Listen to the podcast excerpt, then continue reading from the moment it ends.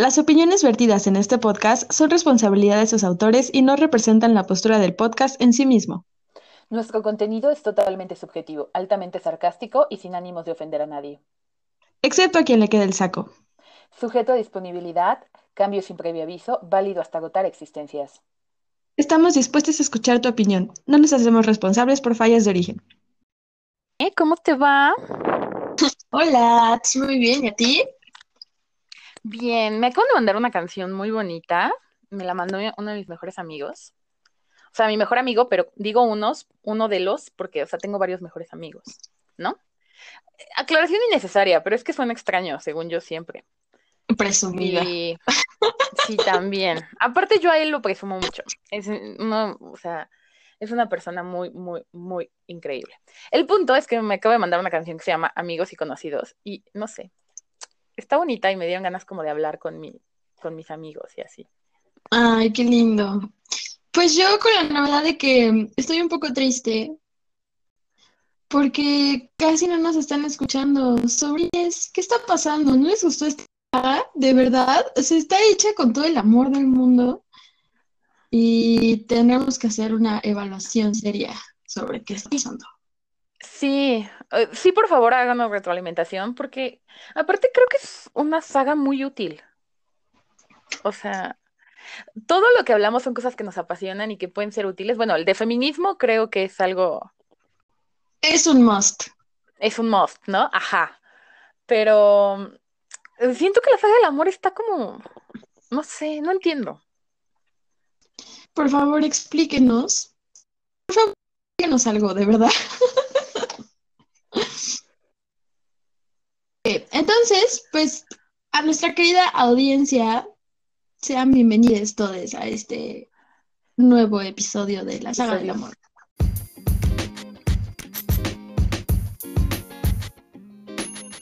Bienvenidos todos, el podcast que no sabías que necesitabas, por tus tías millennials feministas favoritas.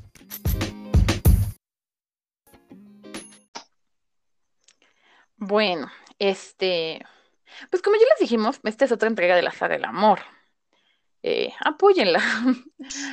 y... Esta saga de la...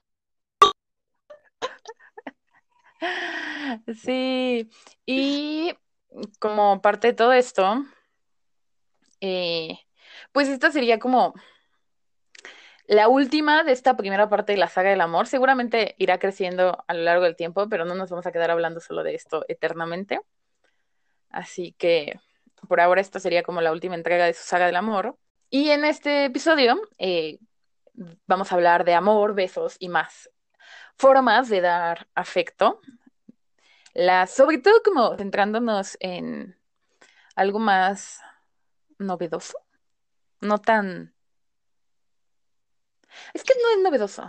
Pues no sé si novedoso, pero queremos darle una perspectiva más global yo a estas formas de dar afecto, ¿no? O sea, por eso se llama abrazos, besos y más.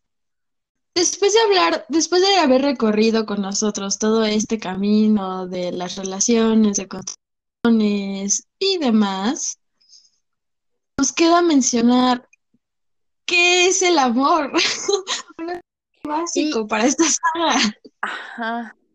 Sí, y a ver, este, yo voy a aclarar, siempre me gusta meterme y hacer notas a pie de página, pero pues así soy yo. Tengo 20 cosas en la cabeza al mismo tiempo. Eh, no lo hemos hablado, mm, no porque no fuera importante, sino como el amor es algo tan subjetivo y tan random que una definición desde un origen no es como tan útil y mejor ya que les presentamos un poco sobre el amor, formas de darlo y que entienden que es algo mucho más complejo y global que una definición de dos segundos, pues vamos a darles como lo que encontramos y así como, como nos gusta verlo.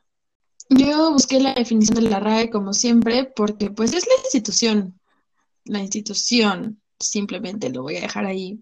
Eh, pero no, hoy no les vamos a dar la definición de RAE porque es muy sosa, igual que las definiciones de RAE, porque es RAE. Es la RAE, ajá, sí, no hay como muchas opciones en ese aspecto. Pero su tía les tiene el bonito concepto.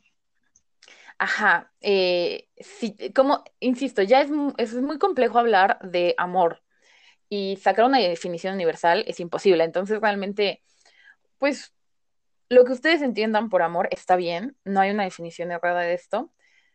Eh, bueno, hay que tomar en cuenta que violentar no es amor. Así que si entiendes que violentar es amor, eso sí, no está bien. Sí, y, y, entender que el amor no lo es todo, pero cualquier forma de amor es válida y como tú lo veas, está, está bien. Solo el amor no lo es todo y por amor no se vale todo, ¿no? O sea, recordar eso, claro, es muy importante. Y encontré un artículo que se llama Algunas ideas para una antropología del amor, porque pues soy antropóloga, y está escrito por Mariluz Esteban, así que sus créditos para ella. Y cito a partir de ahora, una aproximación feminista y antropológica, como lo que aquí se define, supone entender el amor como un complejo modelo de pensamientos, emoción y acción, que abarca mucho más que los vínculos amorosos sexuales, que puedan establecerse entre hombres o mujeres. Así, el amor estaría constituido por un repertorio de ideas, valores, capacidades y actos encarnados, que combinados e implementados de maneras diversas darían lugar a procesos de integración donde existiría una tensión entre la gratuidad del don puro y la reciprocidad, reciprocidad estricta propia de otros ámbitos. En consecuencia, las nociones, clasificaciones y vivencias en, torno al amor adoptarían formas múltiples en, en distintas culturas, grupos sociales o individuos. Muchísimas gracias por la cita. Entonces, pues lo que podemos entender de aquí es que una, el amor no se limita solo a esta relación amorosa sexual que entendemos comúnmente, ¿no? O sea, de repente eh, pensamos que el amor solo es lo que sentir por la cuando tiene muchísimas dimensiones y muchísimas expresiones, ¿no? Como bien dice Mariluz, pues está constituido por un repertorio. Entonces, son cosas a considerar eh, para tener la definición de amor, pero por ejemplo menciona esto de gratuidad, que es como, pues si tú amas a alguien y le estás dando cariño a alguien, lo lógico es que no se lo cobres, ¿no? Porque no se trata de eso, por eso habla de la gratuidad. Y pues habla de reciprocidad también, que también es válido quizá esta parte de, pues por alguien que que no me quiere o que me trata mal. También puede ser una parte importante del amor. Y que va muy de la mano de también entender que, pues si no se está dando, no se está dando y hay que dejar ir el amor, porque volvemos al amor no lo es todo, entonces, pues sí hay que no esperar, pero tiene que haber cierta relación bidireccional de parte de las personas que se están dando amor. O bueno, como veremos más adelante, pues si tú quieres amar, aunque no te amen de vuelta, pues también se vale, pero o sea que sea con la conciencia de que la otra persona no te está amando de vuelta, ¿no? Y, y, bueno, como lo menciona al final de esta cita, también hay que saber que el amor significa y es diferente en cada contexto. Por supuesto que, por ejemplo, es muy sabido que nosotros los latinos somos muy apasionados, ¿no? Pero no podemos esperar que una persona, no sé, de Asia o del Medio Oriente, bueno, que también es Asia, pero del otro lado de Asia, este, nos ame como con la misma expresión de amor que amamos de este lado del mundo, ¿no? Y justamente con esto introducimos el tema de hoy, que es la forma en la que usamos amor. Bueno, para esto vamos a hablar primero de cuáles son las formas de amor que tenemos. Sí, eh, aquí, eh, pues, o sea, un poco ya lo mencionamos, hay muchas formas de, dar amor, hay muchas formas de entender el amor, ¿no? Entonces también hay muchas formas de dar amor. Eh, yo empezaría a lo mejor por lo que sería el amor experiencial, que es lo que sentimos por ciertas actividades, experiencias, vivencias, por los recuerdos, por los deportes, por la cocina, por viajar, ya sea que sea la memoria o que llegues a ese amor cuando lo estás haciendo.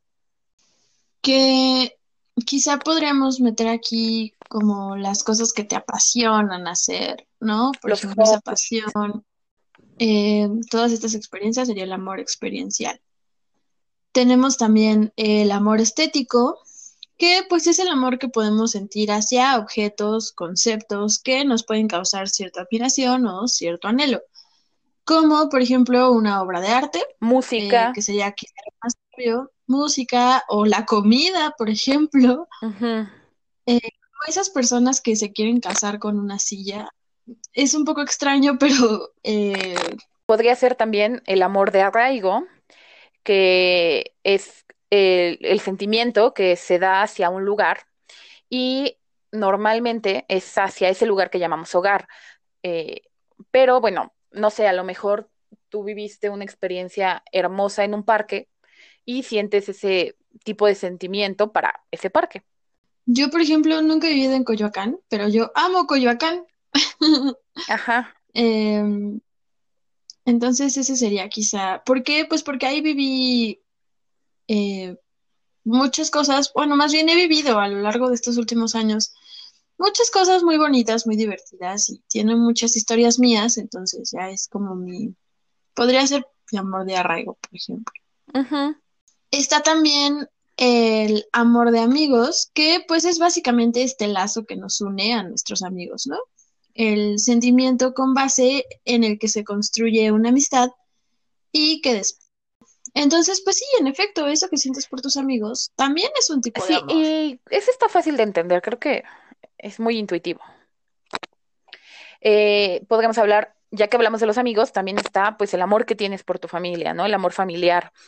Eh, es este que expresa tal vez más un cuidado, un afecto, hacia las personas con las que, con las que compartes lazos familiares, con los que creciste, a los que has visto a lo largo de tu vida y con los que compartes tal vez más momentos y sí, recuerdos que van formando sentimientos y entonces ese sentimiento se vuelve parte de, esa persona.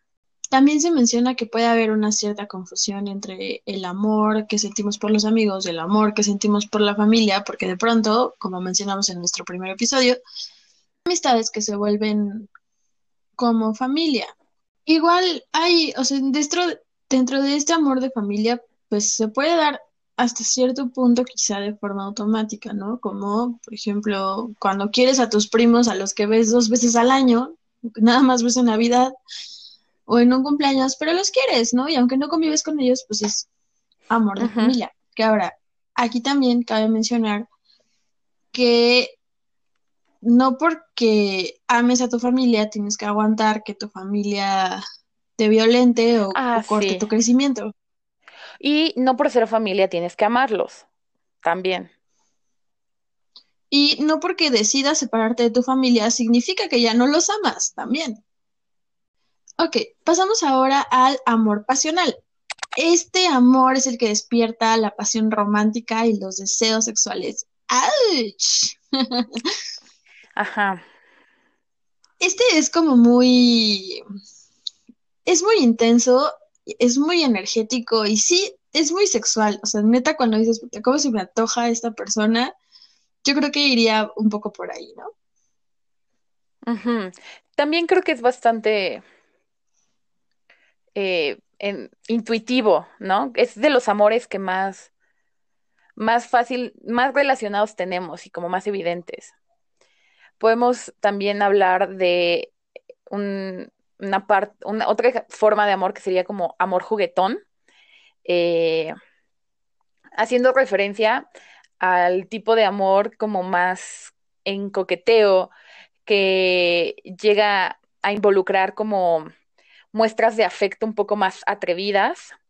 Es este amor un poco más picarón, y justo creo que este amor siempre está buscando como, como bien dijo At, este, como mucho contacto físico, sí, y contacto como travieso, o sea, porque no solo son como los abrazos bonitos, sino que por ejemplo de repente le das una nalgada a alguien, ¿no? A alguien a quien quieres, por ejemplo. O que em, le haces cosquillas, no sé, que, que es juguetón. Para Valga la redundancia. Ajá. Dentro de eh, las clasificaciones también está, por ejemplo, el amor posesivo, que, o sea, se define como el amor que está basado en la dependencia y que generalmente está asociado a estos sentimientos de posesión, ansiedad y manipulación, como eh, si no estás conmigo, siento que la vida se me va, o eres todo para mí, o simplemente me perteneces, ¿no? Eres mía o eres mío. Entonces, yo no estoy segura si esto se considera, o sea, yo no sé si esto lo consideraría amor, pero bueno, cabe mencionarlo, ¿no? Yo no lo consideraría amor, para mí es más un comportamiento que se puede presentar dentro del amor, pero si lo quieren considerar amor, está bien, solo que es un buen ejemplo de que el amor no lo es todo y el amor no siempre es sano y el amor no siempre es bueno. Y que pues habría que pensar, ¿no? Por ejemplo, porque hay personas que lo consideran necesario, o sea, que, necesitan que, la, que otra persona las posea. Si ese es tu caso, pues igual y convendría preguntarte por qué. En lo contrario a este amor posesivo que estaba mencionando Ame, podría ser el amor racional, que suele ser como más duradero mm, o planeado, tal vez sería una mejor palabra, creo, y sosegado, que está más relacionado con un compromiso a un largo plazo y a las ganas de construir vida eh, pues juntos y que va más allá de solo un deseo o una pasión que pueda haberse afectado a lo largo del tiempo, más o menos. Mm. Este amor lo que tiene es que es muy pragmático, entonces, y es como muy calculador y hasta cierto punto, si lo quieres ver así, muy frío, porque pues dices, ¿no? Por ejemplo, tus genes y los míos comparten, eh, podríamos hacer increíbles bebés super genios juntos y que además se vean preciosos.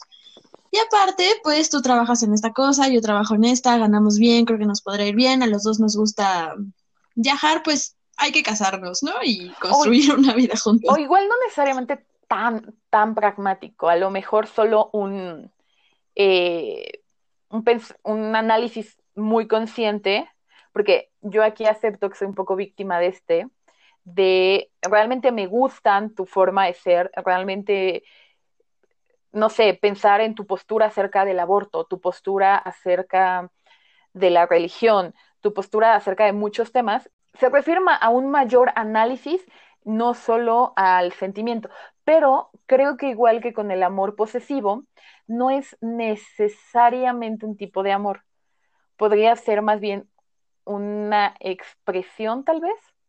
Y es que, por ejemplo, creo que aquí podrían entrar esas parejas que dicen, bueno, pues ya llevamos cierto tiempo de novios, todo va funcionando bien, pues ya toca casarnos, ¿no? Y que no necesariamente tienen que estar desviviéndose el uno por el otro y enamorados y muriendo de amor pasional o, o lo que quieran, sino que pues es como lo que sigue, lo que toca, lo que conviene hasta cierto punto.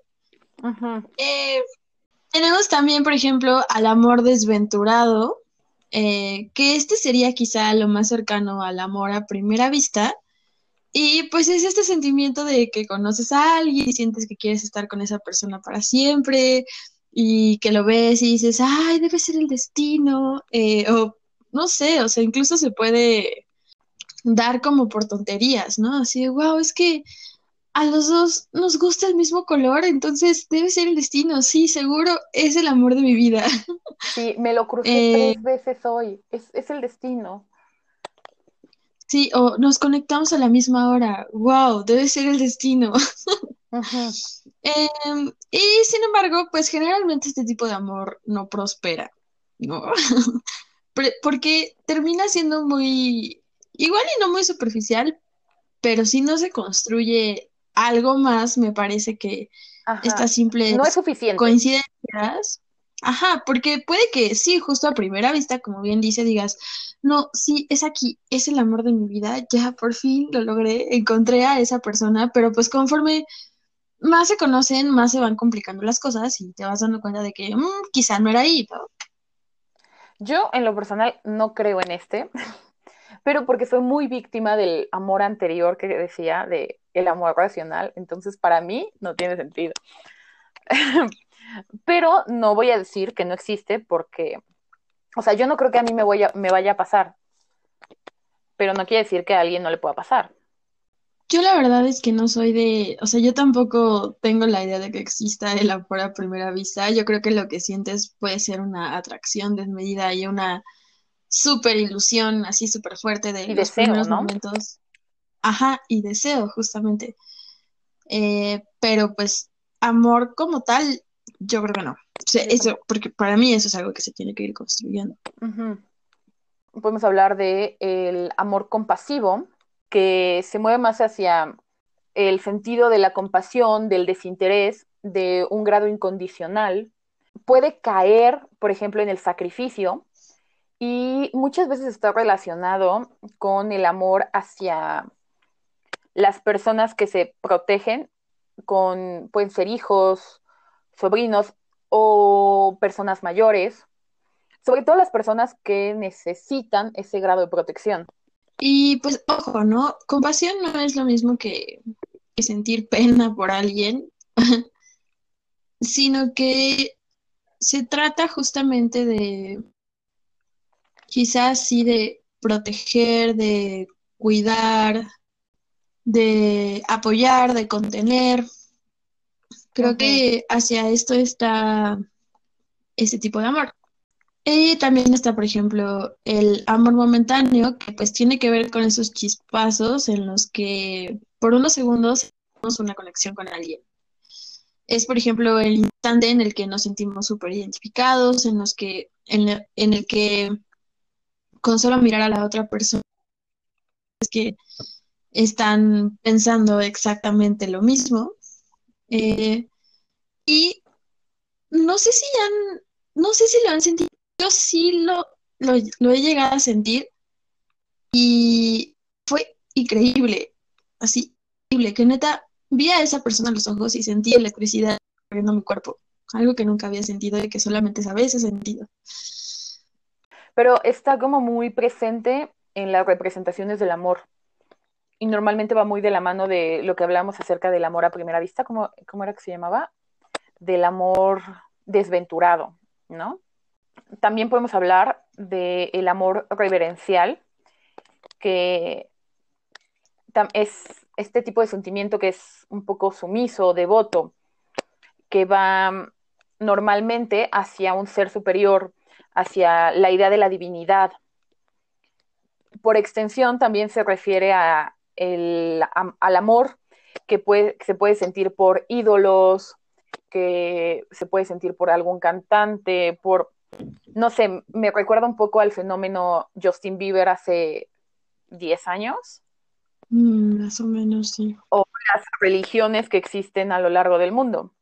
Y pues sí, o sea, es básicamente cuando pones a la otra persona en un pedestal, ¿no? Y que la adoras con toda tu, con toda tu devoción y harías lo que esa persona te pida y, y demás.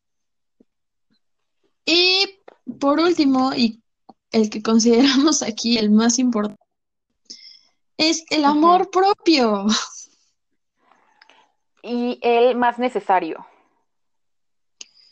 El amor propio, pues, el mismo nombre lo dice, ¿no? Es la capacidad que tengo para que para de, de mí mismo. Está también, pues, referido, por ejemplo, en, en la autoestima, ¿no? Que es justo ¿Cuánto me puedo querer a mí misma?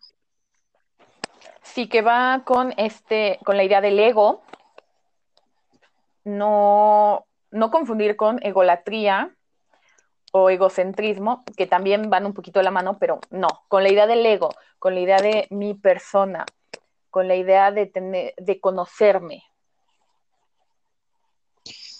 Y entonces, por ejemplo, si yo no tengo mi amor propio muy desarrollado o a lo mejor, o sea, en la práctica clínica, por ejemplo, es muy común que las personas que tienen las relaciones más destructivas son las que tienen el autoestima muy baja, ¿no? Por ejemplo, porque justo es tan poco quizá y la estima que tengo por mí misma. Cualquier persona puede llegar y hacer lo que quiera conmigo precisamente porque no, no tengo una conciencia de, de, lo mucho que va, por ejemplo. Sí, va muy de la mano con la conciencia de del tiempo, de, de lo valioso de uno mismo, ¿no? okay. Y pues yo creo, considero y mucha gente también, es este amor el más esencial que cualquier otro porque es el que necesitas para poder empezar a amar a otras personas. El amor más básico es el amor que uno se tiene y entonces entendiendo la existencia de este amor es que puedes extrapolarlo a otras cosas, a otras personas. Igual se dice, por ejemplo, que no puedes amar a otra persona más de lo que te amas a ti mismo. Y esto va en dos sentidos. Una es no darle quizá el poder a la otra persona de destruirte o de amarte más de lo que tú te amas, porque entonces generas una relación dependiente.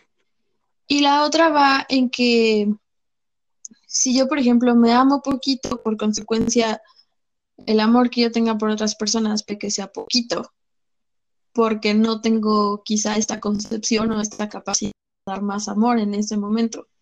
Con todo esto del amor creo que es bastante evidente que existe mucho énfasis en el amor de manera romántica, vamos, buscar un compañero, compañera, compañera de vida, eh, que, que sea de manera un poco más, pues sí, romántica, no hablando del amor romántico que ya deconstruimos en hace dos episodios, eh, pero, y esto hace que vaya muy de la mano con eh, las relaciones sexoafectivas y erótico-afectivas, aunque no son exclusivas, pero como van muy de la mano, eh, yo he visto un,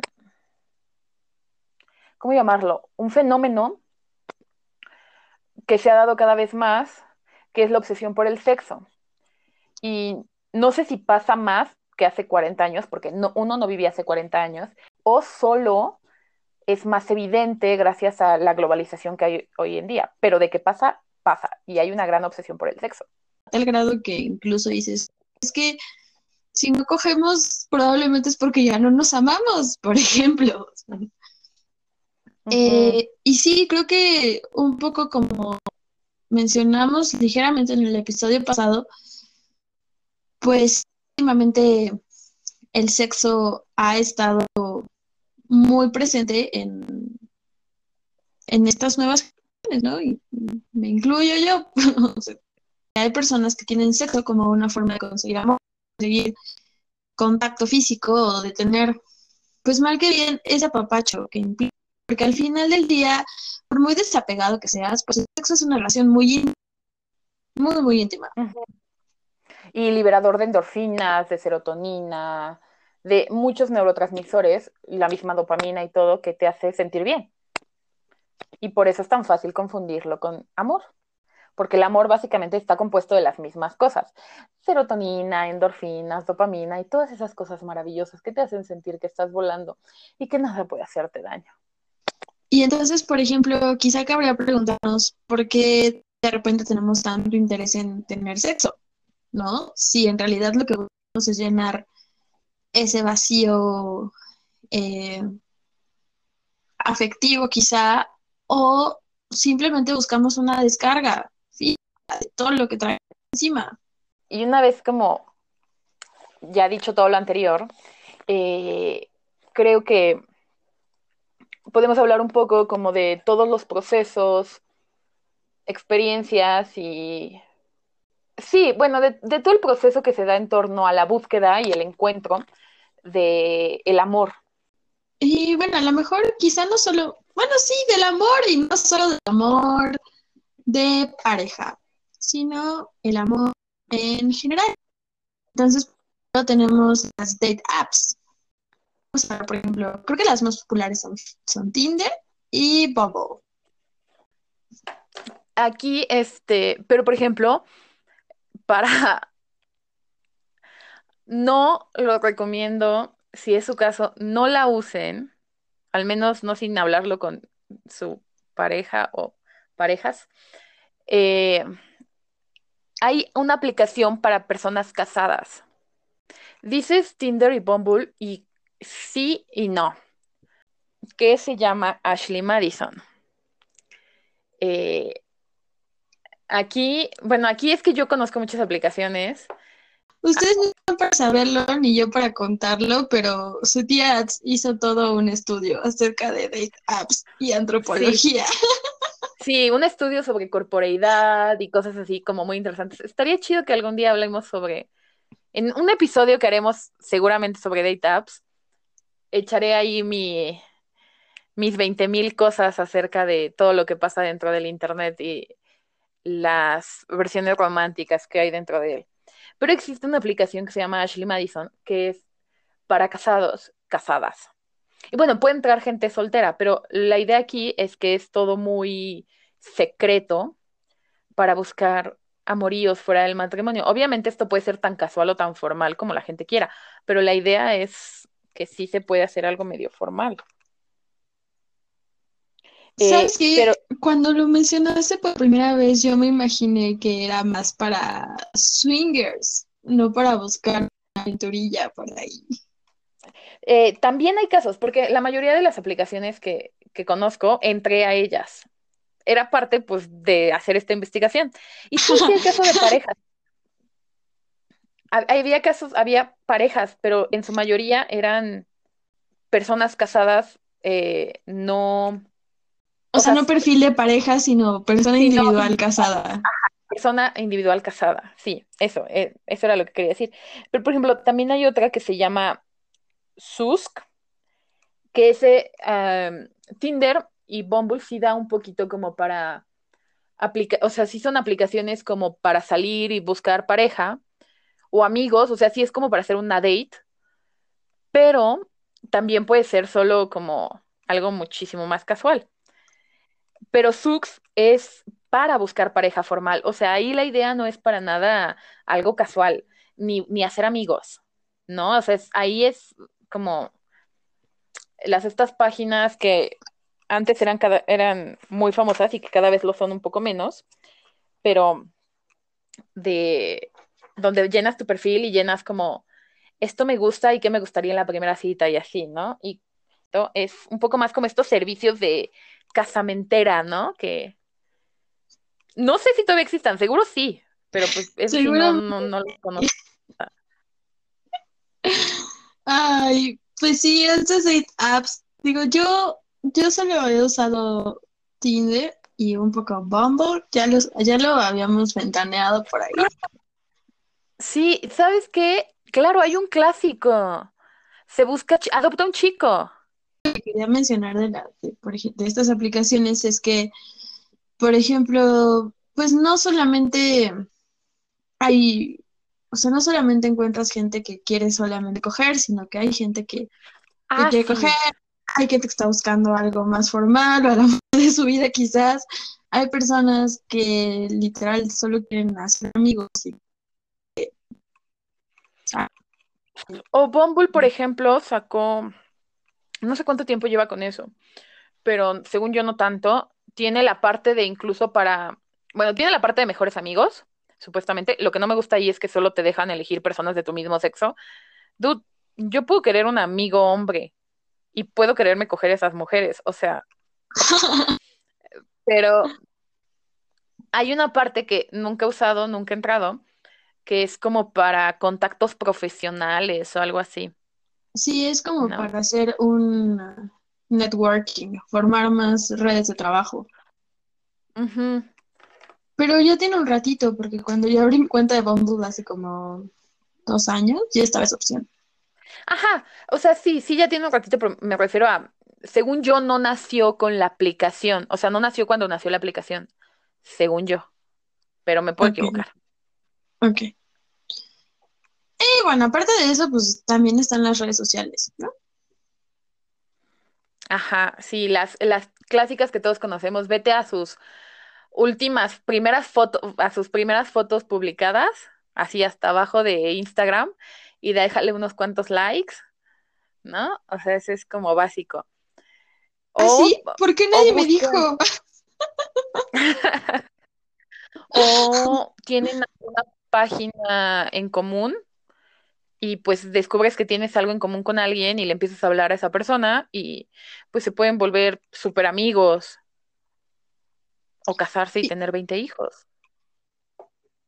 He visto historias de TikTok en donde pues entre TikTokers empezaron a salir o que por los comentarios empezaron a robar cosas por el estilo. Y pues así, o sea, se van construyendo otras redes, ¿no? Incluso, por ejemplo, pues si tú estás inscrito en un grupo en Facebook de perritos, por decir algo, y siempre comentas las publicaciones y alguien siempre te comenta a ti, pues igual y ahí salen amiguitos nuevos, y ¿por qué no? Pues igual y más, ¿no?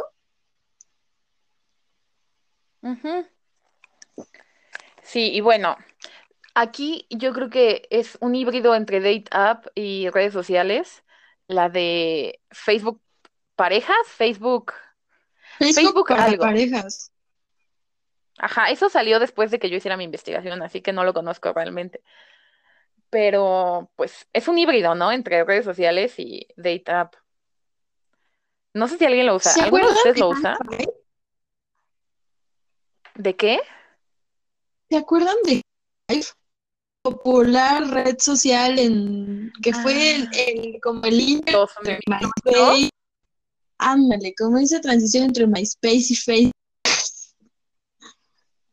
Y te podían poner etiquetas de amigo y no me acuerdo qué tanto. Bueno, hace no mucho me enteré que High Five ahora era una date app. ¡Wow! ¿En serio? Bien, por ellos. Eso es solo como dato curioso, pero digamos. Sí, claro digamos que aquí puedes buscar más tipos de relaciones, ¿no? No solamente coger. Y lo que te interesa es solamente coger. Pues también. Para eso tenemos el cruising. Este, sí, el cruising, que se puede dar como de súper mm, a la antigüita, que es. A ver, el cruising básicamente es sexo casual con la menor planeación posible. El básico, básico es ver a alguien en la calle, hacerte ojitos e irse a darse duro contra el muro. Eh, pero ha ido evolucionando, ¿no? O sea, todo cambia en esta vida. Y el cruising ha ido cambiando. Entonces, puede ser que se hagan ojitos durante varios días en el transporte público y al final terminen saliendo o sea tu amiguita buena onda de la oficina y un día en el baño pues pase algo, ¿no? O que detone el... o en una salida eh, eh, de oficina o con amigos de la escuela, sin planearlo ni nada, pero ya en una salida formal ah. conoces pues de repente acaben en un hotel al terminar una noche de copas, ¿no? También eso cuenta como cruising. O puede elevarse aún más y hay aplicaciones como Grinder, por ejemplo, que básicamente es hacer cruising por internet, porque no hay más que eh, decir que se te antoje en la cama, que la otra persona acepte y quedar de verse. O sea, no, hay veces que ni siquiera hay fotos de las personas, o de su cara al menos. ¿No? Grinder es muy gay, hasta donde yo sé, ¿no? Sí, pero. Y sí, o sea, justo te iba a preguntar si conoces alguna aplicación para hacer cruising entre lesbianas y entre heteros, porque. Este. Sí, para heteros, entre heteros, quimeras lesbianas, pansexuales o lo que sea. Hay uno, por ejemplo, que es Meet Me at Meet Me at the air, Airport. Meet me at the airport. No, o sea, es que lo estoy leyendo así porque no entiendo mi letra, pero sí, supongo que es eso. Eh, perdón, es que no escribo muy bien a veces. Y básicamente es justo para conocer gente en el aeropuerto, por eso yo creo que sí estás diciéndolo bien. Eh, es para conocer gente en aeropuertos. Ese nunca lo vi porque pues nunca me tocó estar en un aeropuerto y no le vi sentido descargarlo antes. Pero básicamente es conocer, llegar a una llegar al aeropuerto, descargarla, hacer match con alguien y irse duro contra el lavabo, porque pues, no hay muchos lugares donde hacerlo en un aeropuerto, creo yo. Aparte, o sea, es que yo pienso en la practicidad y se me hace muy incómodo. O sea, me lo imagino muy incómodo. Digo, si te gustan ese tipo de experiencias, que chido, pero si eres poco flexible. A lo mejor es nuestra falta de imaginación. A lo mejor hay lugares súper cómodos en un aeropuerto, pero pues no se vienen a mi mente. Y también supongo que dependiendo de la hora es más factible que puedas experimentar con lugares que en otras horas. Por lo que estoy leyendo, el cruising es, o sea, el término está destinado solo para las prácticas LGBT, no para los heteros. Mira, eso no lo sabía, pero ya los heteros lo usan, ¿no? El término, según yo. Pues yo digo que sí. Es que ahorita que me puse a buscar cruising hetero, como de si los heteros experimentaban con el cruising, no sé qué. Bueno, otro para el cruising. Eh, esta aplicación sé que solo existe para España, según yo, pero Geoqueda básicamente es organizar eventos públicos para que conozcas gente. La idea obviamente es muy romántica, no sé, que conozcas, platiques, como citas express. La práctica no. Ay, qué bonitos. Ajá. Y bueno, o sea, ahorita no tengo como todas, pero, o sea, incluso hay aplicaciones para buscar eh, hombres con barba. Si lo que te oh. eh, un oso o tipo leñador o así, puedes buscarlos. Hay aplicaciones para eso. ¿Por qué nadie me contó de esto antes? Y bueno, creo que por ejemplo un cruising, bueno, que es cruising, pero no es tan cruising, que yo descargué la aplicación, pero nunca supe bien cómo usarla porque pues, tenía 20 aplicaciones, o sea, no me ponía a ser tan activa en ninguna. Es que, y estuvo de moda hace un par de años, es Happen, que la idea es que te geolocaliza y con las personas con las que cruzas en tu día a día, te avisa y son con las que puedes hacer match. Ah, hay una serie Pero en Netflix se, se llama Love, creo. Love Alarm. Love Alarm. Vi la mitad del primer episodio. Sí, no es tu tipo, pero, pero sí. No, ah, he visto cosas por el estilo, pero en este caso, pues solo vi la mitad del primer episodio, o sea, no, no tengo mucho que decir acerca del tema. Ay, la voy a volver a eh, ver. Y o sea, lo curioso de esto es que también, no sé, México, perdón, México mágico, a mí se me hace más peligroso que, que atrayente el hecho de que me digan con quién me cruzo en el día a día. Sí, definitivamente. Creo que nuestro contexto no es muy funcional ni seguro hacer esta práctica. Sí, y ese es el problema del cruising hoy día que se vuelve muy peligroso, ya sea tanto por aplicaciones como por hacerlo a la antigua, que es solo ver a alguien en la calle, en el bar o donde sea y pues irte con esa persona. O incluso hay páginas en Facebook donde se ponen de acuerdo para eso, ¿no? Y hasta tienen ya como sus distintivos. Sí, eh, aquí hay mucho, eh, esta idea de, y también investigué esa parte, de mm, los tocamientos en el metro heterosexuales eh, estoy en contra de ellos, pero existe una asociación, por llamarlo de alguna forma, que lo que hace, tienes que pagar para ingresar a ella y te dan una pulsera, que tienes que llevar, no me acuerdo si en el derecho o en el izquierdo. Y es cuando que accedes a que eso pase, pero solo puede pasar dentro del cuarto vagón o tercer vagón en el caso de las líneas con trenes nuevos. El primer vagón después de la sección exclusiva para mujeres. Ese es el vagón destinado para hacer este grado de cruising hetero, porque todos sabemos que el último vagón es el cruising homosexual, ¿no? También. y creo que la parte clave en todo esto, pues siempre va a ser el consentimiento, ¿no? Por ejemplo, en este caso, en esto del, metro, pues ya está la pulsera y si la traes es porque estás consintiendo. Ajá, sí. Esa es la parte importante también, ¿no?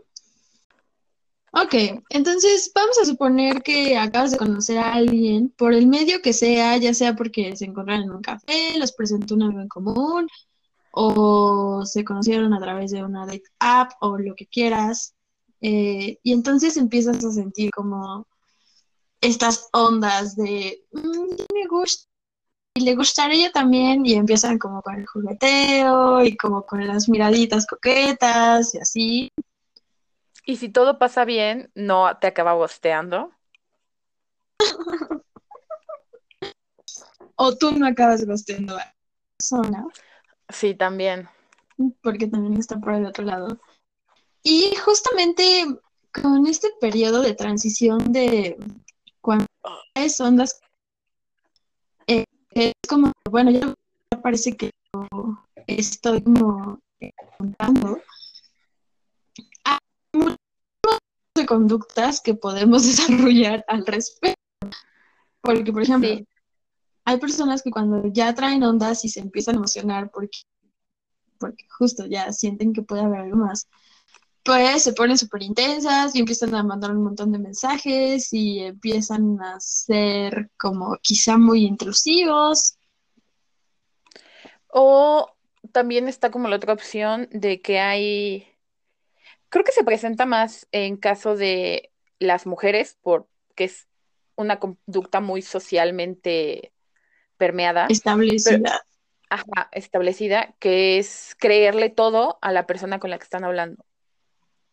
¿No? O sea, es que eres el amor de mi vida, te has visto una vez o apenas ayer hicimos match, ¿no? Es que es la única que habla así. Ajá, también, ¿no? Y es como de... Mm". O sea, igual y sí, pero tú vete con puntitas, amiga, please. Sí, ¿qué tan probable, o sea, de verdad, qué tan probable es que eso pase, ¿no? Y también es como si tu chica dijeras, no, es que solamente estoy hablando contigo y con nadie me siento como contigo. Hombres tienen que saber que mujeres también jugamos el mismo juego. En este caso hablamos un poco más de las relaciones heterosexuales, porque estos comportamientos son más conscientes en las relaciones homosexuales, aunque también luego yo siempre me burlo, en las relaciones homosexuales de mujeres, a veces sí esto pasa y sí se van a vivir a la semana. O sea, ¿qué pedo? Sí, perdónennos por, el estereotipo, yo confirmo lo que dice. Sí, igual, o sea, dijimos estereotipos en, la, en el caso de los hombres, digo, y bueno, en las heterosexuales. O sea, estereotipos para todo. Aquí estamos hablando de estereotipos, ¿no? De que todo, o sea, no se sientan aludidos si no es su caso, porque pues lo más probable es que no sea su caso. Deseo de todo corazón.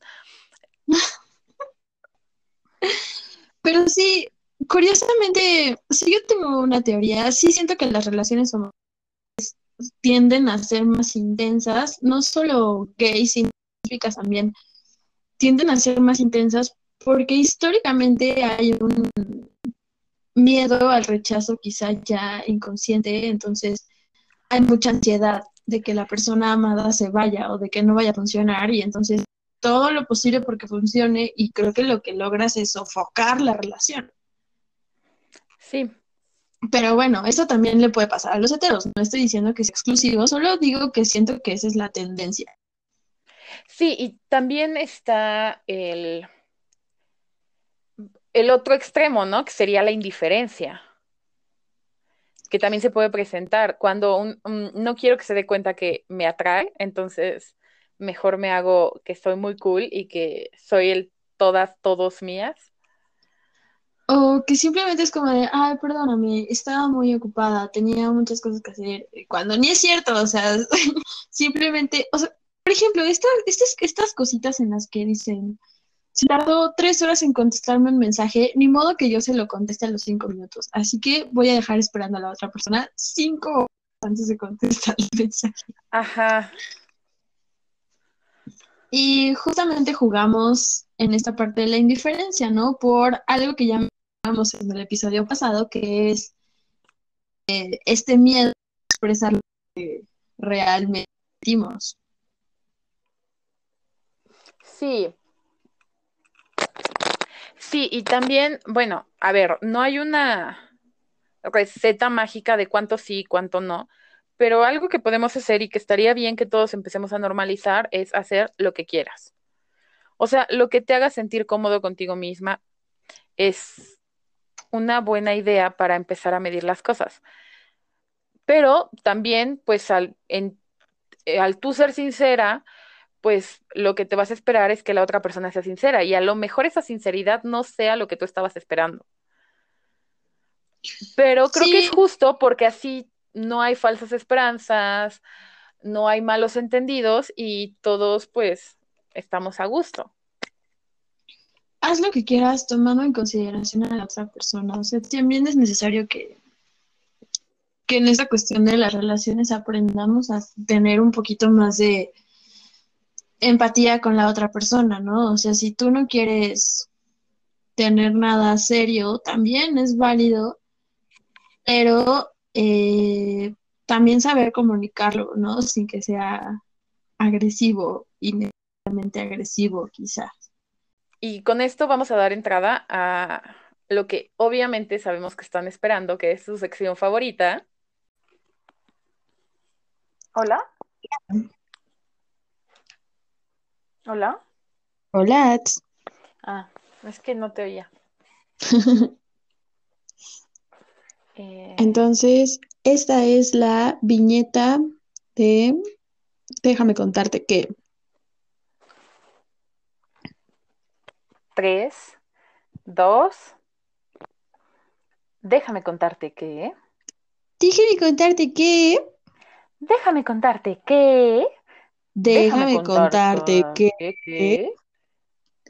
Déjame contarte que. Ya no, ya no. ¿Ya no se escucha bien? Ajá. Ah, bueno, pero ahora que lo pienso, pues no pasa nada si se escucha mal, ¿no? No, en este pedazo? No, de hecho va a ser súper breve, así unos tres segundos. O sea, sí, pero esos... Eh, en lo que hablaba se oía entrecortado tu voz.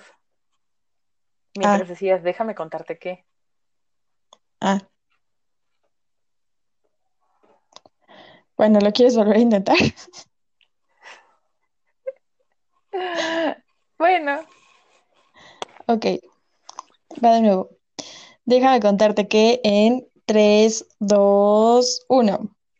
Déjame contarte que. Déjame contarte que. Déjame contarte que. Déjame contarte que. Déjame contarte que. Déjame contarte. Déjame contarte que. Déjame contarte que. Déjame contarte que. Déjame contarte que. Déjame contarte qué. Déjame contarte que. Déjame contarte qué. Déjate cuento que. ¿Que me cuentas qué? Déjate cuento, déjame contarte los dedos de los pies. Las pecas de la espalda. Uy. Creo que no tengo, terminarías muy rápido. Mm. Cuéntame, las pecas de la espalda, ven y cuéntame. Ok, yo creo que ya, ¿no? Yo creo que sí. Vale, voy a cerrarlo entonces. Vale.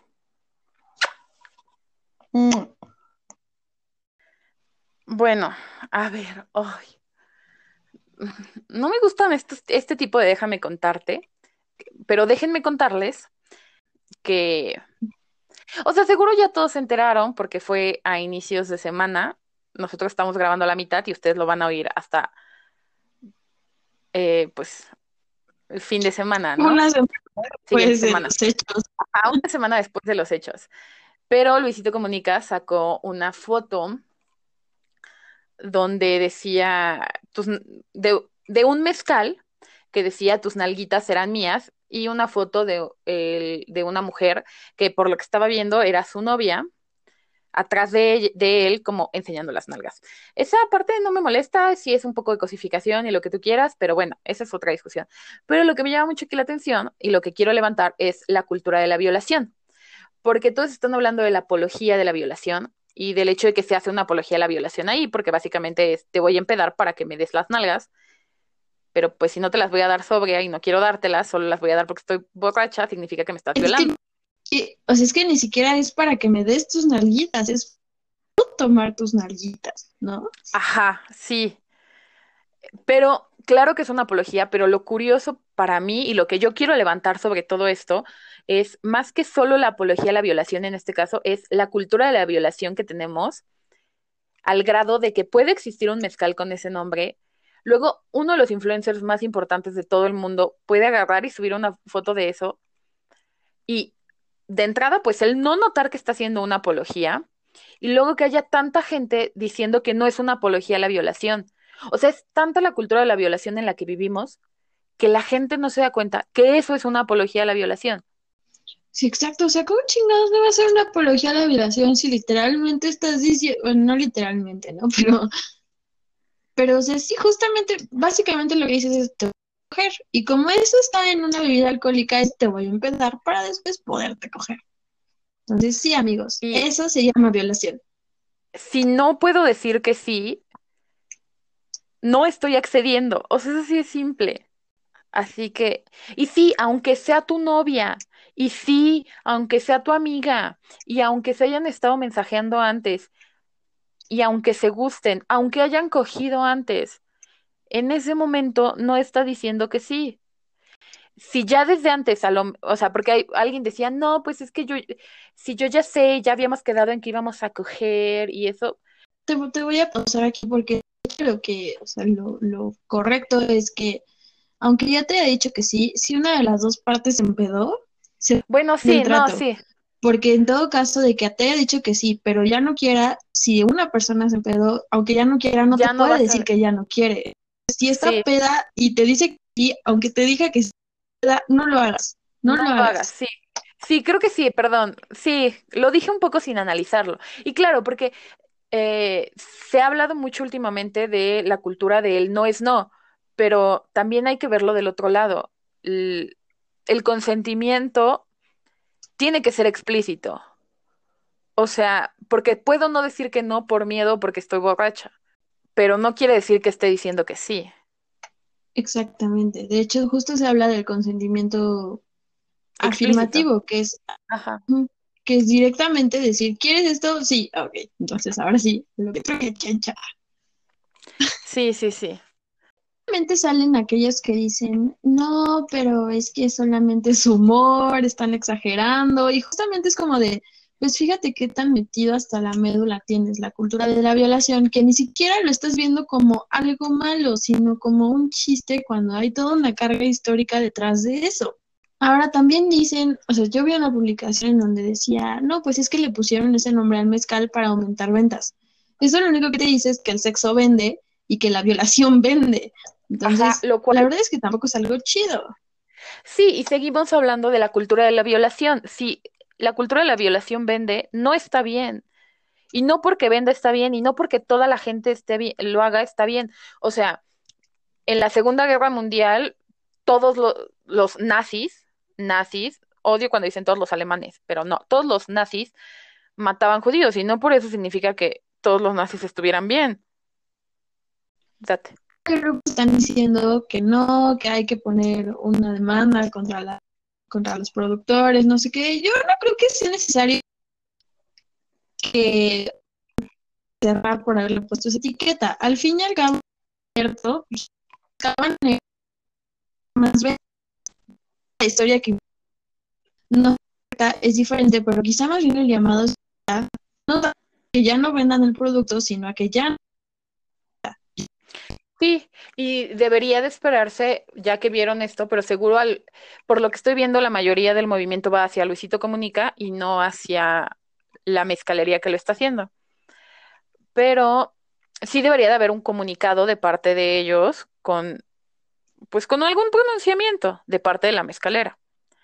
Y la otra es que yo a este momento, y creo que desde el lunes o martes, Luisito Comunica sacó su comunicado de prensa, su postura ante esto, y dijo como de, dijo algo políticamente correcto, algo que está bien, pero algo que siento yo, pero eso sí ya es muy personal, algo muy mío, o sea, yo desde mi perspectiva, eh, no tan real, no se sentía lo real en ese discurso. Y la foto sigue publicada, creo, ¿no? O al menos en su momento cuando lo sacó seguía publicada. Sí, es algo que dices nada más como para salir del pedo, ¿no? Sí, y de hecho la fotografía sigue, me acabo de meter a su Instagram y la fotografía sigue pública. no mames. Mm". Sí, y no es para nada la solución, o no debería de ser una medida de, publicidad del que hablen mal de tu producto. Yo creo que lo importante aquí es, pues uno, me gustaría que Luisito Comunica sí quitara la foto, porque creo que el hecho de que no la quite le da mucho poder a la gente que cree que esto no es para, o sea, que no es para tanto. Por eso la importancia de la representación en redes sociales, ¿no? Y la gente cree que no es para tanto. Y el hecho de que él no quite la foto les hace creer que no es para tanto, pero sí es. Cuando veo estos casos me acuerdo de Ads una vez nos dijo de si una persona gay te dice que algo es homofóbico, entonces te callas y aprendes. En este caso te dice que eso es cultura de la violación, entonces te callas y aprendes. ¿Por qué? Porque tú no eres la víctima directa, somos nosotras. No, y yo sí, por desgracia, conozco personas que han estado en esa situación, ¿no? Yo. Y también conozco personas. Y, o sea, ojo, no es algo que le pase solamente a las mujeres. Eso también lo quiero dejar claro, ¿no? Sí. Solo que mayor en números. En números le pasa más a las mujeres. Y no por eso está bien cuando le pasa a un hombre. O sea, está mal y si conozco un hombre, yo levantaré la voz por él si quiere que se levante la voz. Pero el punto aquí es que necesitamos que deje de ser tan normalizado, porque como la gente no se da cuenta que eso es una apología a la violación, cuando están en el caso y ven a una persona borracha y ven la oportunidad de abusar de esa persona,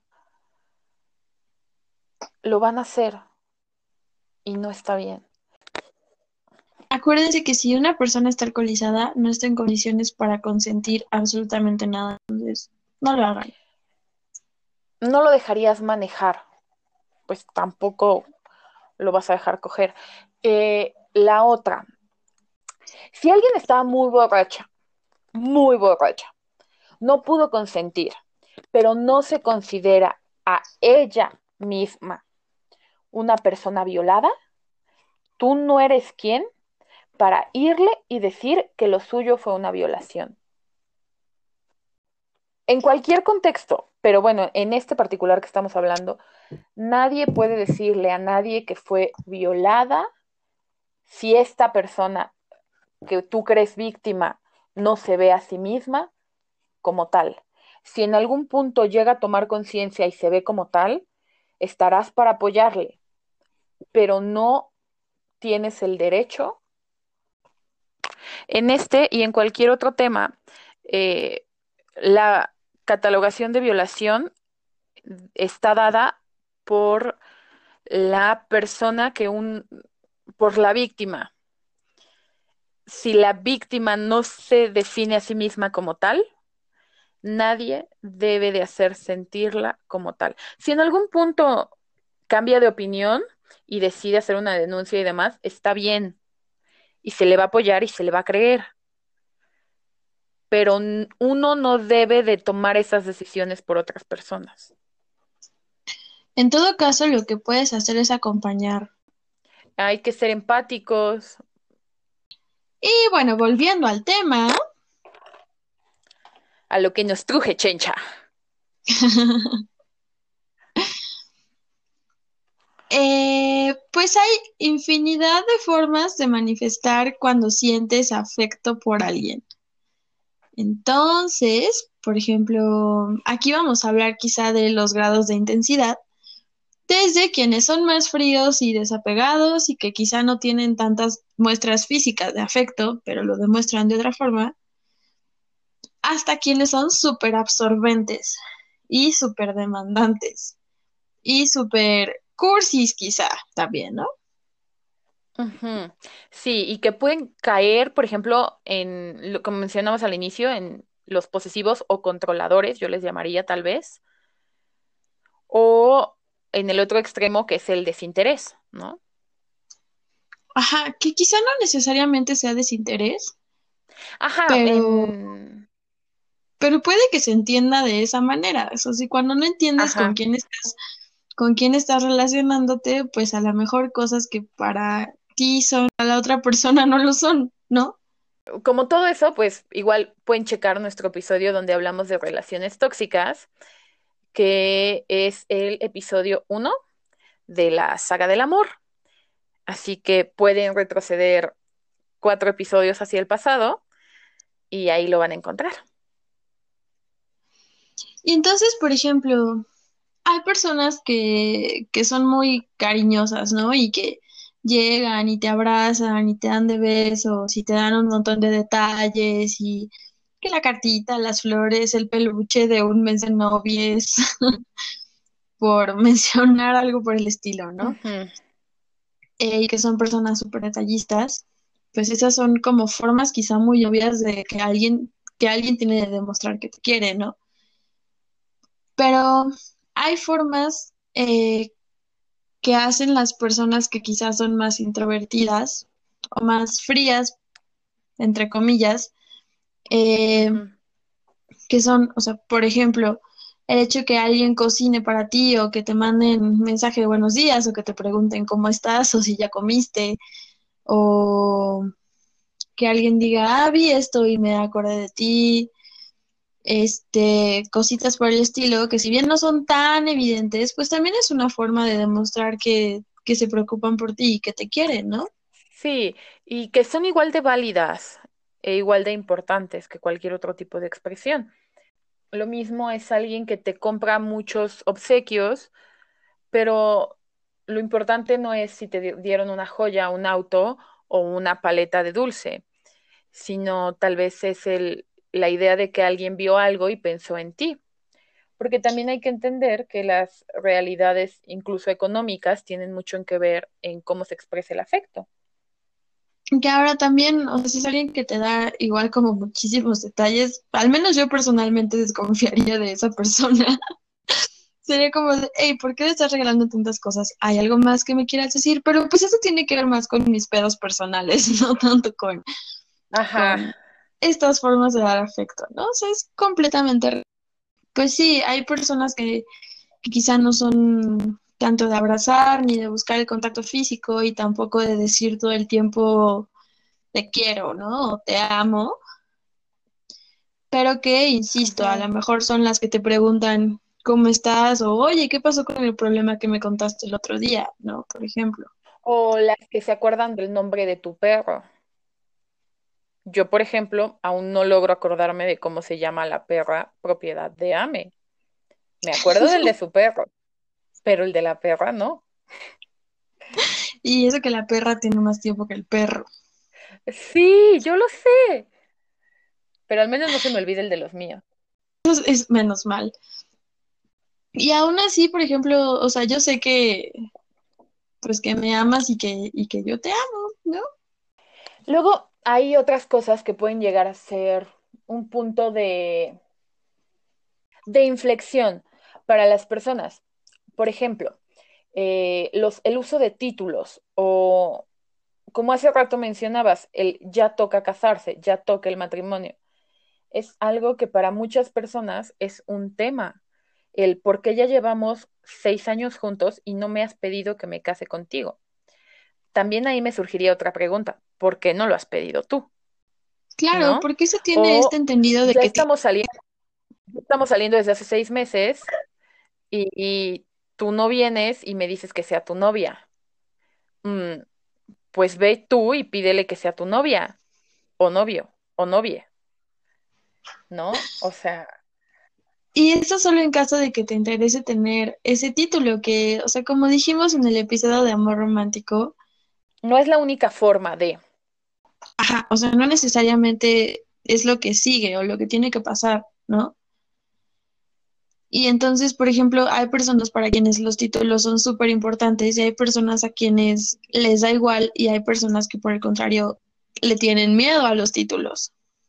Luego hay otras formas de expresar amor que hoy en esta época millennial es como muy hablada, muy socorrida por parte de otros y muy odiada por, por otros tantos, que es el expresar tus relaciones de amistad, de familia e incluso románticas por las redes sociales. Hay quien cree que si no está en redes sociales no existe. He conocido gente que verdaderamente me pregunta si tengo amigos porque no me la vivo publicando historias con ellos. o por ejemplo, las parejas que le reclaman mucho a su compañero, si es que nunca me presumes en redes, nunca subes mías o fotos en los que tenemos, que tenemos juntos o juntas. Y que estas cosas son importantes solo en medida de que los integrantes de esa relación lo vean así. Yo, por ejemplo, si a mí no es importante, para mis amigos tampoco es importante, no importa que otras personas me digan que yo no tengo amigos. Pero cuando para una persona de esta relación es importante, pues es cuando se tiene que hablar y llegar pues a algún, algún modo, algún acuerdo, porque pues se trata de que todas las personas en cualquier tipo de relación estén lo más felices posibles. Sí, mucho es platicar y negociar, ¿no? Por ejemplo, si para mí no es importante estar en redes sociales, pero para mi pareja sí, y a mí no me quita nada, hacerlo por mi pareja, pues adelante, o sea, no hay ningún problema. Pero si yo sí tengo conflicto con eso, pues entonces ya tendremos que, que negociar o hablar o ver cómo vamos. Este, y bueno, si nos vamos todavía a cosas aún más millennial, incluso centennial, este, podemos entrar y en este mundo de otro tipo de redes sociales, podemos caer en lo que sería, por ejemplo, el mundo, todo el mundo, todo el mundo del cybersex. Y entonces ahí entraría el sexting o el, las nudes, el pack, y eso pues también es como otra forma de expresar que es...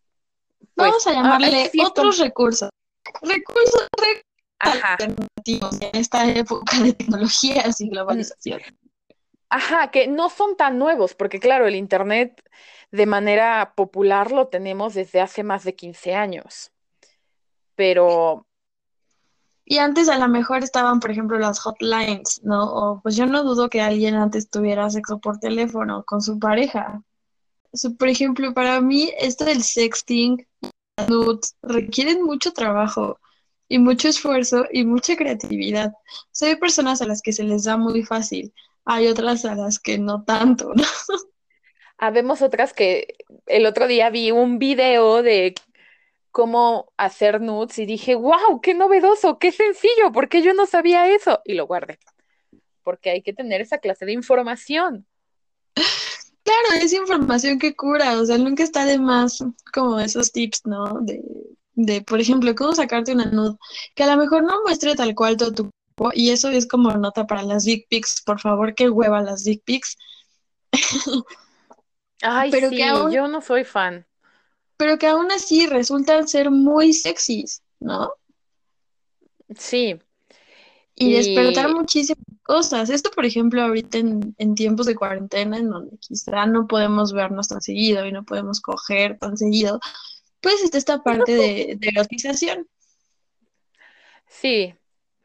Y bueno, también eso lo podemos todavía elevar aún más a estos servicios que existen hoy día, como de OnlyFans, Just for Fans, o incluso algunas personas por Patreon tienen, donde, y no solo me refiero a la parte pornográfica, que habrá un capítulo acerca del porno, sino también a otras cosas como que se da esta idea de oferta-demanda, esta transacción de personas incluso hablándote bonito, aunque no tengas una relación como tal con esa persona, si pagas porque te hagan una videollamada o porque te manden un video donde te hablen bonito, donde te digan cosas tiernas, ¿no? Suena muy una forma de afecto.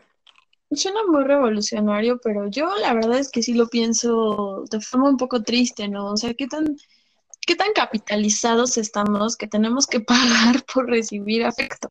Con esto que mencionas de pagar para que te hablen bonito, cuando es algo que debería pasar de manera natural en las relaciones humanas, pero pues no, se vuelve algo monetizable y capitalizable. Sí.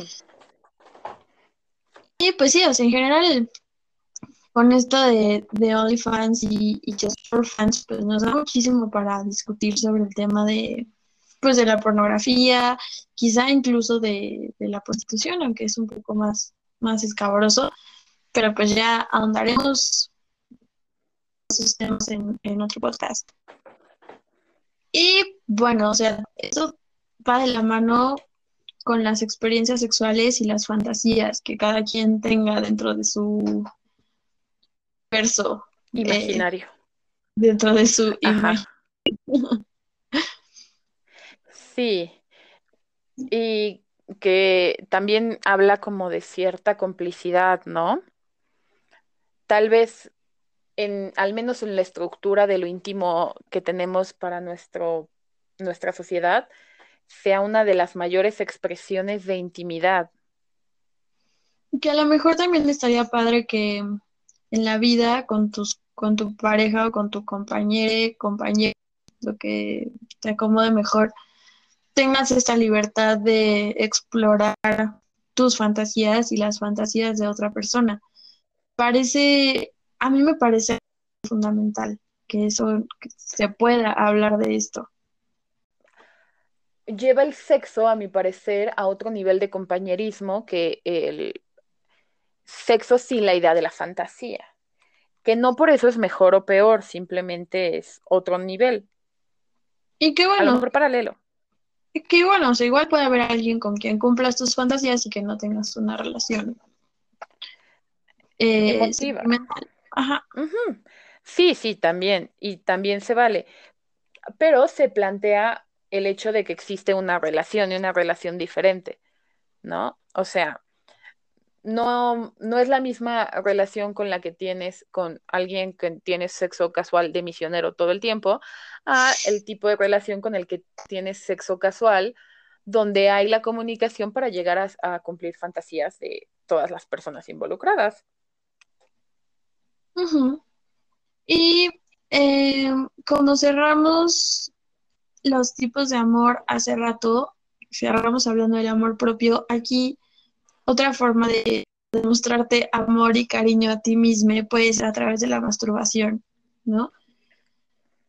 Eh, por ejemplo, en el caso de la masturbación femenina, pues implica mucho conocimiento que nos ha sido negado sobre nuestro propio cuerpo a lo largo de la historia y que resulta bien importante porque son formas en las que yo me puedo dar placer a mí misma, ¿no? Sí, y, es un acto revolucionario. Y en los hombres igual, o sea, descubrir otras formas de masturbación que sean un poco más complejas y que los lleven a explorar otros tipos de placer, que no sean tan básicos, por decirlo de alguna manera.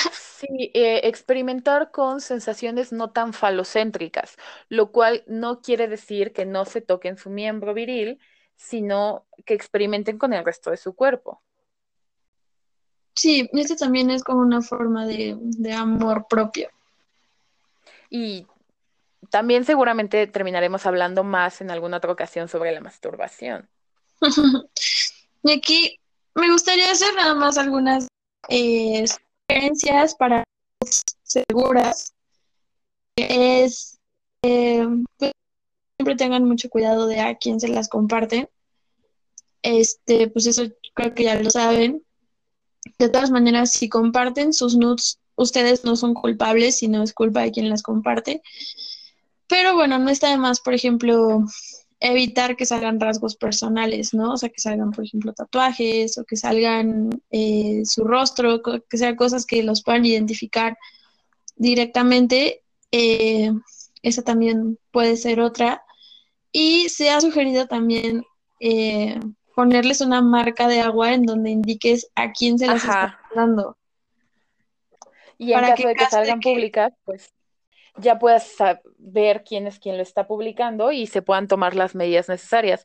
También es importante recordarles a todos ustedes, sobrines, que legalmente están protegidos en, casa, en caso de que la de que cualquier persona decida publicar sus fotos, sus fotografías, videos o incluso conversaciones íntimas. Para las mujeres, que es el caso que tengo más presente, gracias a que soy mujer, eh, tenemos el caso de la ley Olimpia, pero sé que existen, eh, bueno, creo que dentro de la misma ley Olimpia está la opción a proteger a los varones, solo que se, por la misma sociedad se ven menos agredidos y se ven menos, o sea, en menor cantidad son publicadas sus imágenes. Y eh, bueno, también, por ejemplo, si no se sienten tan seguros con WhatsApp, eh, Telegram, en donde pueden compartir sus fotos y que no se guardan en el disco duro del, teléfono y que además se pueden eliminar de forma automática después de todo tiempo. Entonces, también es como forma de proteger sus packs o sus nudes. Eh, y en Telegram no te deja sacar impresión de pantalla. Si es una conversación. Si es un chat secreto, no puedes chat tomar secreto. de pantalla. Entonces también eso podría ser una buena opción. O, por ejemplo, en Instagram, aunque no se llega a guardar, pero tiene un poco bastantes más fallas. En Instagram está la opción de que si lo mandas por fotografía tipo historia directa, y alguien le toma impresión de pantalla, te avisa la aplicación. Además, en las conversaciones privadas tienes la opción de que solo se pueda ver una vez y se elimine el contenido. ¿Y hasta cuántos segundos se pueda ver? Entonces aquí, por supuesto que no les vamos a decir que no lo hagan, simplemente queremos que lo hagan de la forma en la que puedan estar más seguras posibles. Bueno, sobrines, y para ir cerrando ya este tema y con ello esta primera entrega o esta primera serie de capítulos de la saga del amor. Vamos a platicar tantito como de algo que está en, en pues en boga, porque estamos viviendo esto, ¿no? Que es como el amor en confinamiento, el, el ligue, eh, las parejas, los compañeras, los compañeras, los les compañeros eh, de, pues, durante la cuarentena, ¿no? ¿Cómo ha ido cambiando todo? ¿Cómo nos hemos tenido que adaptar? Por ejemplo, yo creo que dentro de esta nueva realidad a la que nos estamos afrontando, seguramente más de una persona ha tenido su liga de cuarentena. Y pues bueno, es liga de cuarentena específicamente porque nace en la cuarentena y muere con la cuarentena. Entonces no prospera sí. más allá, porque además ciertamente, por ejemplo, o sea, no eres la misma persona ahorita que estás encerrado a cuando estás en tus actividades en el día a día. Tus necesidades son diferentes, tus pensamientos y tus dinámicas son diferentes. Entonces, Son como relaciones que formas en un contexto muy específico, tanto de la otra persona como de ti misma.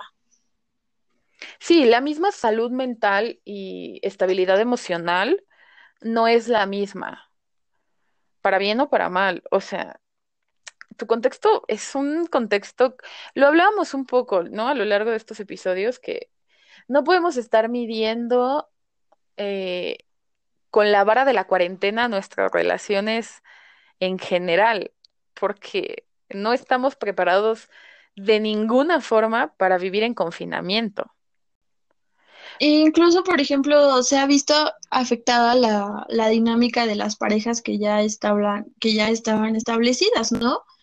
Como mencionamos en el episodio anterior acerca de los divorcios, que algunas, algunas se ha dado más conflicto, otras quizás se han distanciado más, otras puede que se hayan acercado más, que por ejemplo por estas condiciones les haya tocado vivir juntos cuando antes cada quien tenía su espacio son nuevas dinámicas y son nuevos retos.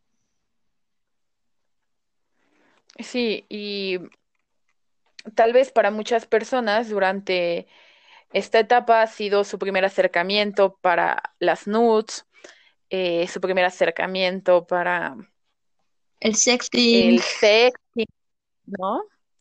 Eh, por otra parte, también cualquier tipo de relación que se ha visto forzada a estar en confinamiento pues ha tenido que desarrollar nuevas herramientas para pues la convivencia, ¿no? Entonces, has tenido que llegar a acuerdos que no eran necesarios para nada antes de este confinamiento. Y además creo que hay que tomar en cuenta, pues con esto de la nueva normalidad en la que no podemos tener tanto contacto como antes, cómo se van a ver afectadas nuestras dinámicas, ¿no? Si antes eras mucho de abrazar y demás y ahora no lo puedes hacer, pues eso cómo te hace sentir y cómo hace sentir a las demás personas. O sea, hay personas que, por ejemplo, tendemos más a, aislarnos o a ser incluso un poquito más distanciadas de lo que de por sí normalmente ya somos, ¿no? Y bueno, todo esto lo estamos hablando como pues un buen ejemplo de cómo una circunstancia puede hacer que todas las expresiones, búsquedas y demás se vean de de relaciones de amor eh, se vean cambiadas por completo, ¿no? Se, se encuentren en un giro de 180 grados. Pero su tía y yo, fuera de cuarentena, no nos escribíamos tanto, pero nos veíamos muy seguido. Y ahorita en la cuarentena, pues, obviamente es todo lo contrario, ¿no? O sea, nunca, no nos hemos visto para nada, pero pues nos hemos estado escribiendo prácticamente todos los días. Sí, y bueno, con todo esto también hay que recordar, y les quiero, o sea, ya lo hemos mencionado durante todo este capítulo, pero pues sí, sobrines, piensen que a veces que una persona no te quiera de la forma exacta, expresivamente, hablando sobre todo, que tú quieres que te quiera, no significa que esa persona no te quiera. A lo mejor puedes no ser nada de hablar con esa persona o de mandarle mensajes, pero no, se, no quiere decir que esa persona no te esté queriendo de vuelta.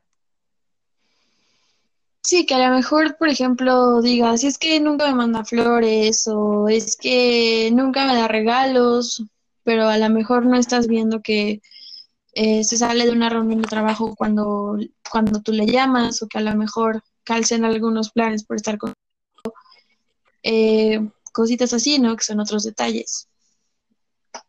Entonces, creo que el chiste de esto es que vayamos empatizando con las formas de querer que tiene cada y valorar de qué forma te está queriendo la otra persona y también de qué forma tú estás queriendo y demostrando pues justamente lo que sientes, ¿no? O sea, entender que no todas las formas son igual de intensas y que no por eso son más o menos válidas. Sí, y ya creo que ahora sí para despedirnos de la despedida, eh, volverles a recordar algo que yo ya dije muchas veces. El amor no lo es todo y no todo es amor. ¿A qué nos referimos? Hay sexo sin... Lo hay.